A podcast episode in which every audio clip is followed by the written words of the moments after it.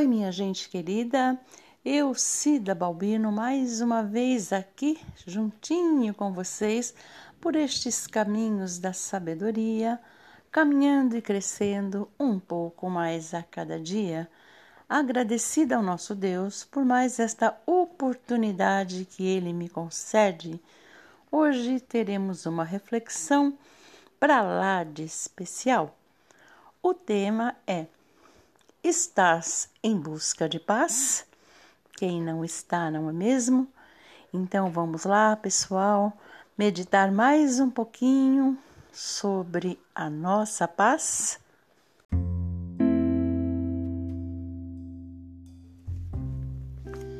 Vivemos dias muito difíceis, dias de muita pressão, onde temos que manter as aparências mesmo que estejamos destruídos por dentro.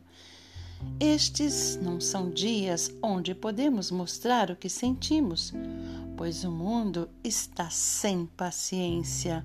As pessoas te perguntam como você está, mas sempre esperam que você diga: Ah, eu estou bem. E na verdade, é uma pergunta que não deseja outra resposta a não ser: estou bem, tudo vai bem. É, a bem da verdade, nem nós queremos responder que não estamos bem, pois não queremos demonstrar as nossas fraquezas, as nossas tristezas, os nossos problemas para ninguém.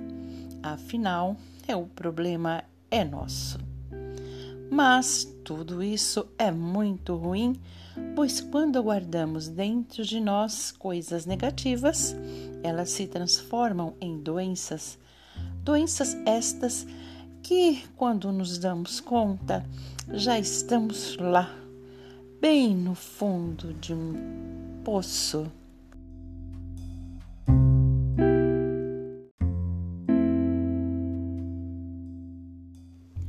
Sim, Estamos lá, no fundo de um poço, atolados de lama até o nosso pescoço.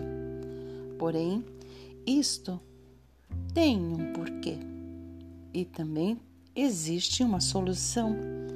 Sabe de uma coisa?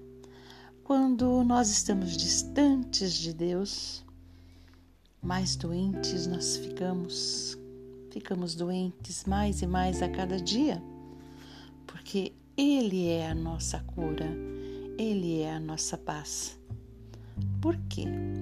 O ser humano sem a esperança perde o desejo de viver e perde, na verdade, a vontade de viver e se arrasta pela vida fora a sobreviver, sem esperança de dias melhores, e muitos até chegam a pedir a Deus para que os leve para perto dele o mais breve possível.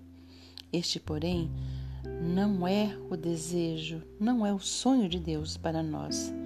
Ele quer, na verdade, que sejamos felizes, que confiemos nele, que nos aproximemos dele, que aprendamos a conhecê-lo. Ele quer ser o nosso melhor amigo, porque ele, ele sim, tem a paz, tenha esperança, tenha verdade para nos dar. Quando nos aproximamos dele e colocamos nossa vida e o controle da nossa vida em Suas mãos, sem medo e com total confiança, ele começa a mudar os nossos dias. Faça uma oração, coloque tudo nas mãos dele e peça a ele que te ajude a não querer ajudá-lo pois ele sabe o que faz. Ele é soberano, foi ele quem nos criou. Ele nos conhece por dentro e por fora. Você verá que coisas extraordinárias começarão a acontecer na tua vida. Aquele ou aquela que não busca a Deus se assemelha a alguém que morre pobre e miserável.